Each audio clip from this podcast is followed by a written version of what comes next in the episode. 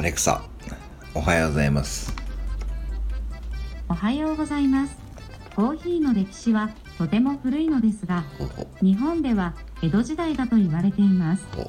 蘭学者のシーボルトもうんコーヒーを日本人に勧めていたそうです。か。コーヒーと紅茶どっちが好き？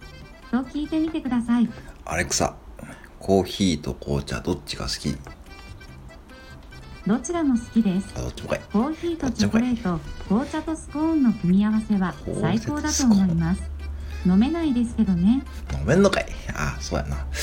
もう飲めんわな。うんまあ飲めんわな。